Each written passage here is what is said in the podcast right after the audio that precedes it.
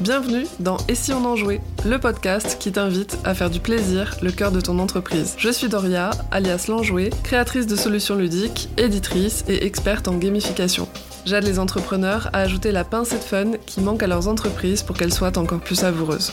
Dans ce podcast, découvre comment développer une vision ludique de l'entrepreneuriat et comment créer des expériences engageantes pour tes clients et clientes grâce aux solutions ludiques. Pareil au décollage? C'est parti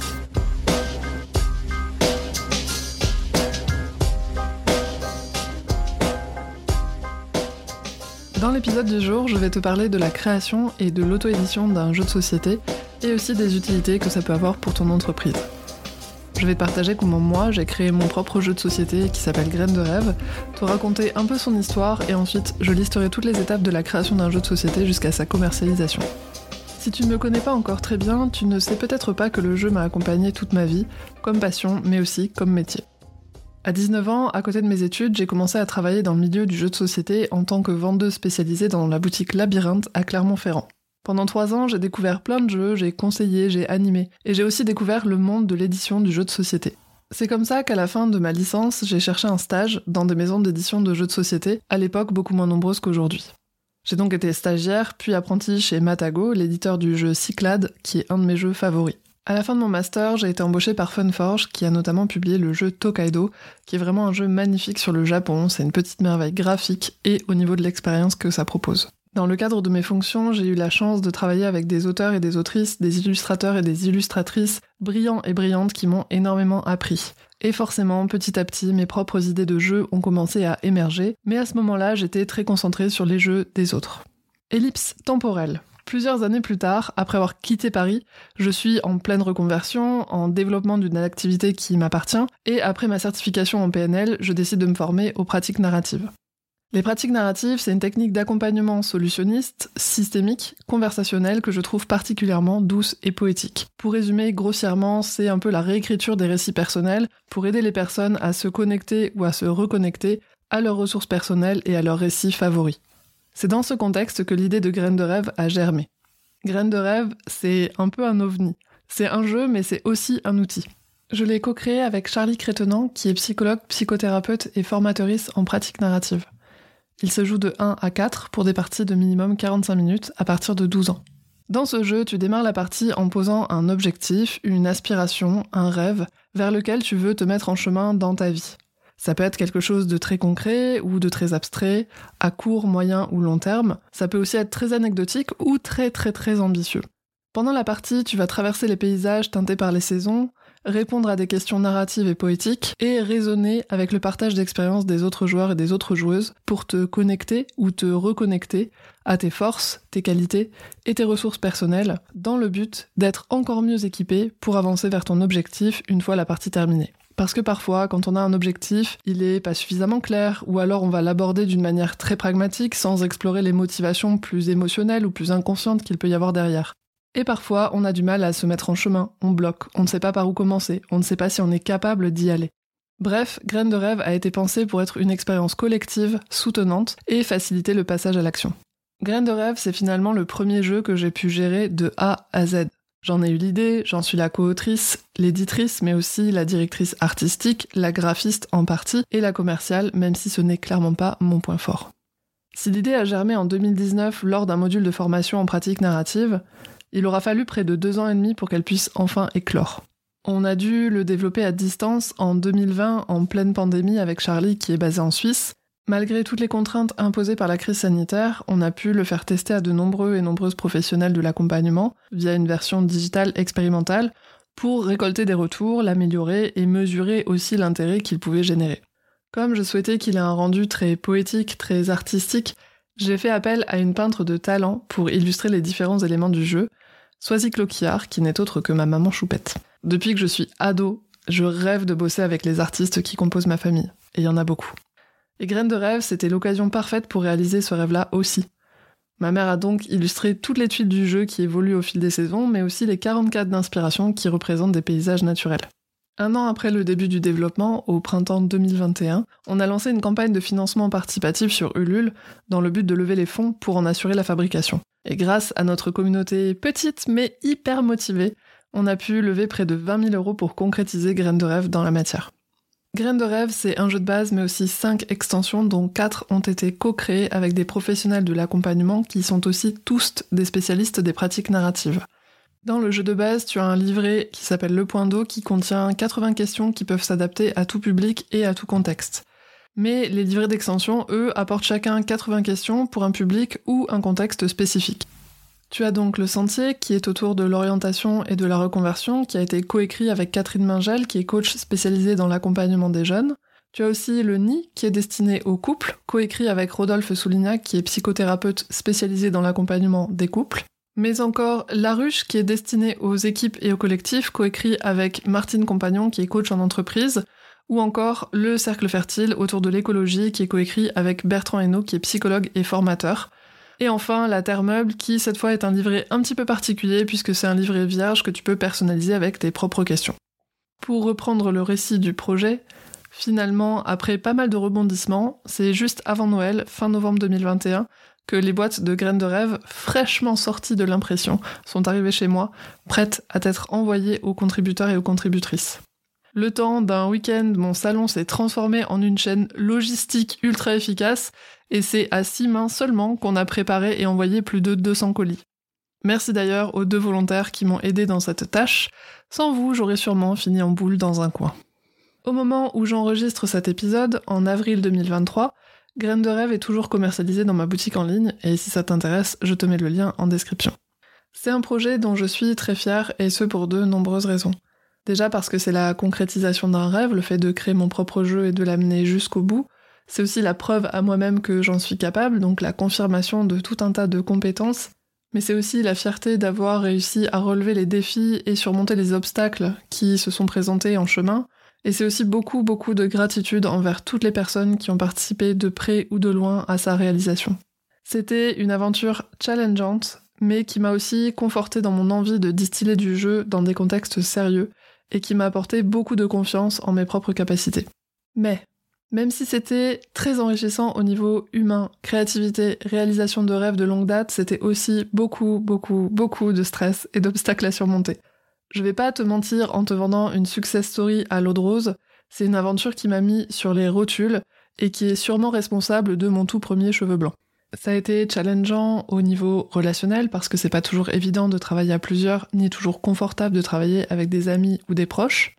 Ça a été challengeant au niveau de l'organisation et de la gestion de mon énergie parce que, à ce moment-là, j'étais dans un salariat très intense à 39 heures semaine, tout en gérant la création, la communication, la campagne de financement, les prestataires, etc. Ça a été aussi challengeant au niveau logistique parce que j'ai dû gérer des retards de prestataires et des difficultés à l'expédition. Ça a été challengeant au niveau de la gestion des imprévus parce qu'à la première livraison, il y avait des défauts d'impression inacceptables et qu'on a dû remettre tous les cartons dans le camion et le regarder partir à nouveau à Paris. C'était vraiment un brisqueur. Et ça a été aussi challengeant au niveau financier parce que même si on a levé près de 20 000 euros, on a aussi dû contribuer avec nos fonds propres pour couvrir certains coûts, notamment certains imprévus comme les frais de douane pour les expéditions en Suisse qui étaient largement supérieurs à ce que Chronopost m'avait annoncé. Bref, tout ça pour dire que ce projet a été aussi fatigant et challengeant et difficile à gérer qu'il n'a été cool à créer, à réaliser et à voir se concrétiser. En gros, mon année 2021 a été vraiment super super intense. Je ne regrette absolument rien, mais j'avoue que j'ai beaucoup appris de mes erreurs et aussi des erreurs des autres, et c'est sûr qu'il y a plein de choses que je ferai différemment sur le prochain jeu que j'auto-éditerai. Si toi aussi tu as envie de créer et d'auto-éditer un jeu, que ce soit pour ton entreprise ou dans un contexte plus de divertissement, c'est tout à fait possible. Mais voilà, sache que c'est beaucoup de boulot.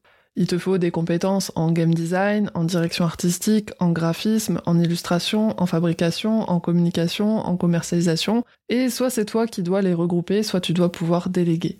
Et qui dit déléguer dit dépenser, donc c'est vraiment une danse entre ce qu'on est capable de faire seul et ce qu'on peut déléguer par rapport à notre budget. Si ton objectif c'est pas forcément de créer un jeu pour ton entreprise et que tu as simplement une idée de jeu et que tu aimerais le concrétiser, tu peux aussi envisager de prendre juste la position d'auteur, d'autrice et de tenter de te faire éditer par une maison d'édition dont c'est la fonction. Tu t'enlèves à ce moment-là beaucoup de travail et beaucoup de risques, notamment financiers. Donc ça dépend vraiment ce que tu veux faire avec ton jeu. Dans tous les cas, si ce n'est pas ta spécialité, si tu n'es pas game designer ou éditeur-éditrice, je te conseille vivement de te faire accompagner pour faire attention à ne pas te mettre en danger, que ce soit au niveau financier ou de la gestion de ton énergie et tes autres ressources, mais aussi pour t'assurer d'avoir un résultat vraiment qualitatif. Parce que très honnêtement, des jeux auto-édités, assez médiocres dans leurs propositions et carrément moches, il y en a vraiment des palanqués. Donc avant de te lancer la fleur au fusil, de claquer toutes tes économies et de te retrouver avec 1000 boîtes dans ton garage sans savoir comment les écouler, étudie bien toutes les possibilités. C'est sur cette note que je te propose de passer à la partie où je te raconte pourquoi et comment tu peux créer un jeu de société pour ton business. Déjà, je vais commencer par te dire quelles peuvent être les fonctions d'un jeu de société dans ton entreprise. Ça, bien sûr, ça va dépendre de ton entreprise, de ta typologie d'offres, de ton domaine d'activité, de ta clientèle, de ton audience, mais finalement un jeu de société ça peut servir d'outil ou de support à plein de choses, comme par exemple à un accompagnement individuel, à une animation de collectif, à faire de la facilitation, à ancrer un apprentissage, à répondre à un besoin spécifique, à faire une opération marketing, à l'ajouter à ta stratégie customer care pour chouchouter ta clientèle, etc., etc. Finalement, les fonctions peuvent être vraiment très très variées. Juste avant d'aller plus loin, je fais une petite aparté pour apporter un peu de nuance qui me semble importante, notamment pour les gamers et gameuses comme moi, entre deux terminologies qui sont un jeu et un outil ludique. Dans un jeu, il y a de vraies mécaniques, et plus le jeu est compliqué, plus les mécaniques vont être nombreuses et complexes. Ce qui va être fun, c'est de résoudre des problèmes, puisqu'on nous demande finalement de réaliser telle action en suivant telle contrainte pour atteindre tel but. Sans ça, le jeu n'a aucun intérêt. Dans un outil ludique, il n'y a pas forcément de mécanique, mais plutôt des indications d'utilisation. Il n'y a pas de problème à résoudre, mais ça va plutôt être un support qui va accompagner une action.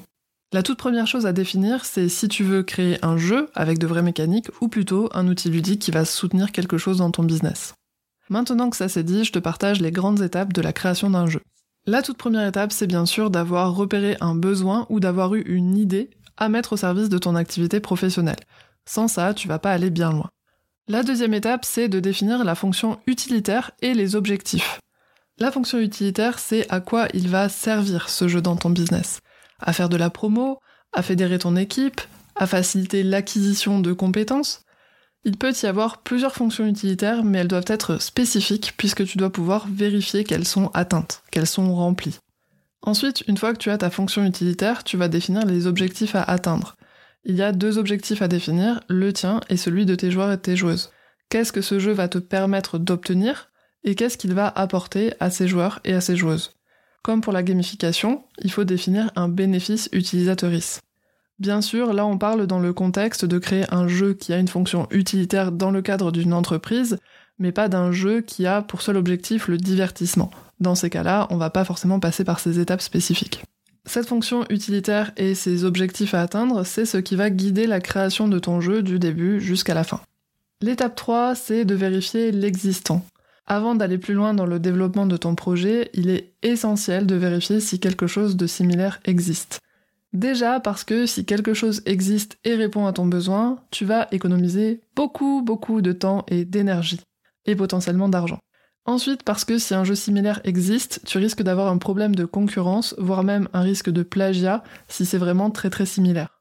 Te renseigner sur ce qui existe dès le début, c'est très important pour gagner du temps. Sinon, tu risques de développer un projet que tu ne pourras pas sortir et donc tu auras peut-être dépensé du temps, de l'énergie et de l'argent pour rien. Garde en tête que si tu le fais au début, il va falloir régulièrement le faire tout au long de la création de ton projet, parce que forcément les choses bougent vite aussi autour de toi. La quatrième étape, c'est de définir le type de jeu, parce que des formes de jeu, il en existe plein plein plein des différentes. Donc une fois que tu sais ce que tu veux faire avec ton jeu, tu dois définir le type dans les grandes lignes. Si tu veux renforcer les liens de ton équipe, peut-être que tu ne vas pas faire un jeu ultra compétitif. Ou peut-être que si, si c'est ce que ton équipe apprécie partager. Je te donne quelques exemples de types de jeux, ça va être par exemple des jeux de société, des jeux de rôle, des escape games, des murder parties, des casse-têtes. Ça peut être un jeu qui est coopératif, semi-coopératif, compétitif, asymétrique, coopétitif. Bref, il y a pas mal de facteurs à prendre en compte, mais là l'idée c'est que vraiment tu définisses déjà quel type de jeu tu veux créer et quelle expérience tu veux générer pour ces joueurs et ces joueuses. Ensuite, l'étape 5, c'est le design. Donc là, c'est vraiment l'étape du game design, c'est celle de la création de la mécanique, du choix des matériels, etc., etc. Donc c'est vraiment le moment créatif où tu vas poser toutes les règles du jeu et faire en sorte que l'objet, l'expérience fonctionne. Cette étape, elle est intimement liée avec les deux suivantes qui sont le prototypage et le test, puisque tu vas faire des allers-retours entre le design, créer un prototype, tester, redesigner, refaire un prototype, retester jusqu'à arriver finalement à une version qui est convenable, qui est cool de ton jeu. Donc à la fin de la phase de design, tu dois avoir suffisamment construit ton écosystème de jeu pour pouvoir faire un premier prototype à tester. La phase 6, c'est donc le prototypage. Donc tu as bien avancé sur ta mécanique, sur ton écosystème ludique, tout ça, tout ça. Il est maintenant temps de tester pour voir si ça fonctionne en pratique et pas juste dans ta tête. Pour les protos, pas de prise de tête, surtout des frais minimaux. Il faut que tu puisses en faire plein assez facilement parce que voilà, tu risques de faire des itérations sur tes prototypes. Donc il faut que ça te coûte pas trop en temps ni en argent. Donc papier, crayon, bouchon en liège, pièces d'autres jeux, carton recyclé, soit créatif ou créative, mais vraiment utilise aussi ce que tu as sous la main. L'idée c'est que tu puisses tester rapidement pour rapidement itérer la phase de design et du coup refaire un nouveau prototype, etc. etc. La phase 7, c'est donc le test. Faire fabriquer ou commercialiser un jeu qui n'a pas été testé, c'est vraiment assez téméraire, si je puis dire. Tant qu'un jeu est dans ta tête, a priori, il va fonctionner. Mais en pratique, on va s'apercevoir que telle mécanique est inadaptée, que tel matériel est inconfortable, que c'est trop long, trop plan-plan, trop difficile. Bref, il faut tester, tester, tester, retester et re-re-retester. Et c'est bien d'utiliser ses proches comme cobayes, tant qu'il et elle sont consentants, consentantes, mais ça a ses limites. Fais aussi tester ton jeu par son public cible et si possible dans le contexte d'utilisation. C'est important d'avoir du feedback sur plusieurs typologies de joueurs et de joueuses, et notamment de ton public cible, puisque c'est ce public-là qu'il va falloir que tu puisses toucher et à qui ça doit plaire. À l'issue d'une phase de test, tu vas recommencer la boucle à l'étape 5, donc le design, et c'est reparti pour un tour de manège. Tu vas designer, refaire un prototype, retester, redesigner, refaire un prototype, retester, jusqu'à ce que tu aies un proto qui fonctionne très bien. Une fois que ton prototype il est nickel, que la mécanique elle est nickel, que finalement ton jeu il propose une expérience exactement comme ce que tu voulais, l'étape 8 ça va être l'identité visuelle. Une bonne mécanique c'est essentiel, mais l'immersion et l'ergonomie passent aussi par l'apparence du jeu. À ce stade-là, il s'agit de réfléchir au style graphique qui servira le mieux le jeu. Dans ton business, tu as normalement un branding, tu as une identité, un univers, donc là, ce sera aussi à toi de choisir si tu décides que ton jeu doit représenter l'univers de ton entreprise, donc s'il reprend le même branding finalement, la même identité visuelle, ou si ton jeu, il a une identité visuelle à part entière. Et ça, c'est vraiment à définir en fonction de ce que tu veux faire avec ton jeu. Ce sera donc le moment de faire appel à quelqu'un qui va faire de la direction artistique, de l'illustration ou du graphisme, si tu n'es pas qualifié pour faire ça. Surtout, gros gros point de vigilance, attention à l'usage d'images trouvées sur Internet puisqu'elles peuvent être soumises à la propriété intellectuelle. Donc pour les prototypes, ça va. Tant que ça reste assez privé et que c'est pas quelque chose qui est commercialisé, tu peux utiliser des images qui vont jouer un peu le rôle de placeholder tant que t'as pas tes visuels définitifs. Mais par contre, dès que ça rentre dans l'œil du public et surtout dès que c'est commercialisé, attention, attention à utiliser des images dont tu possèdes les droits. Et de toute façon, si tu veux te démarquer et donner une réelle identité à ton jeu, c'est mieux de créer du sur-mesure. La neuvième étape, c'est la fabrication. L'enjeu de la fabrication va dépendre de ton objectif. Est-ce que tu veux fabriquer quelques exemplaires pour ton usage personnel ou est-ce que tu veux fabriquer en quantité suffisante pour commercialiser? Et si oui, combien? 100 500 1000 20 000 exemplaires? Est-ce que tu veux fabriquer en local et le plus éthique possible ou pas forcément? De nombreuses questions sont à se poser à ce moment-là et leurs réponses vont forcément impacter aussi le matériel du jeu et le coût. Si l'étape de la fabrication dans la chronologie, elle arrive en dernier parce que forcément il faut que le jeu soit créé, illustré avant d'être fabriqué, c'est quelque chose qu'on doit avoir en tête dès le début, dès le moment du design, pour définir quel type de matériel on va mettre dans le jeu. Si par exemple tu veux faire un jeu ultra écolo et que tu ne veux pas de plastique dedans, il va falloir que tu aies en tête dès le début, au moment de designer ton jeu, le fait que tu ne veux pas utiliser de plastique et que donc du coup il y a certains éléments de jeu que tu ne vas pas pouvoir intégrer dedans.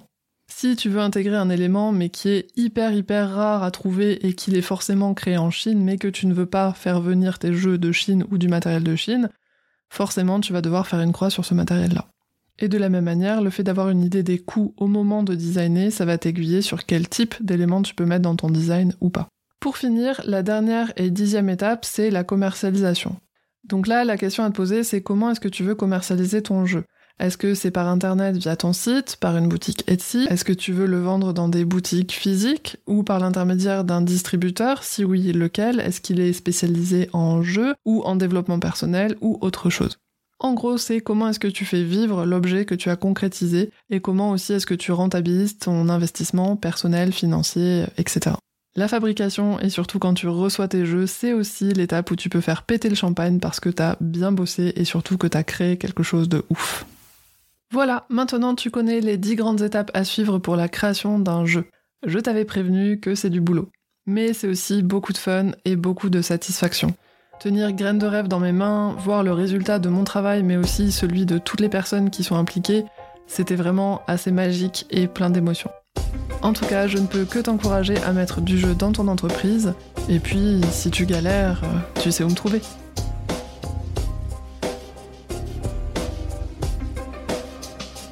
J'espère que l'épisode t'a plu. Si c'est le cas et que tu veux soutenir le podcast, tu peux t'abonner et lui attribuer le meilleur score sur ta plateforme d'écoute. Ça lui permettra d'aller à la rencontre de nouvelles oreilles et ça me fera très chaud au cœur. Comme j'ai envie que ce podcast soit interactif et participatif, de temps en temps je ferai un épisode à partir d'un sujet proposé par un auditeur ou une auditrice et aussi des épisodes FAQ. Tu peux donc me soumettre une question ou un sujet en lien avec la création ou l'édition de jeux, la gamification, les serious games, le ludique en général, le mindset ou l'entrepreneuriat. Et pour ce faire, tu peux m'écrire sur contact.doriaroustan.fr ou remplir le formulaire de la boîte à sujet. Tu peux également me suivre et ou me faire coucou sur les différents réseaux sociaux l'enjoué sur LinkedIn et at doria.enjoué sur Insta et Facebook. Je mets bien sûr tous les liens dans la description de cet épisode. Je te dis donc à la semaine prochaine pour de nouvelles aventures ludiques, et d'ici là, n'oublie pas que le plaisir est au cœur de la motivation. Allez, bisous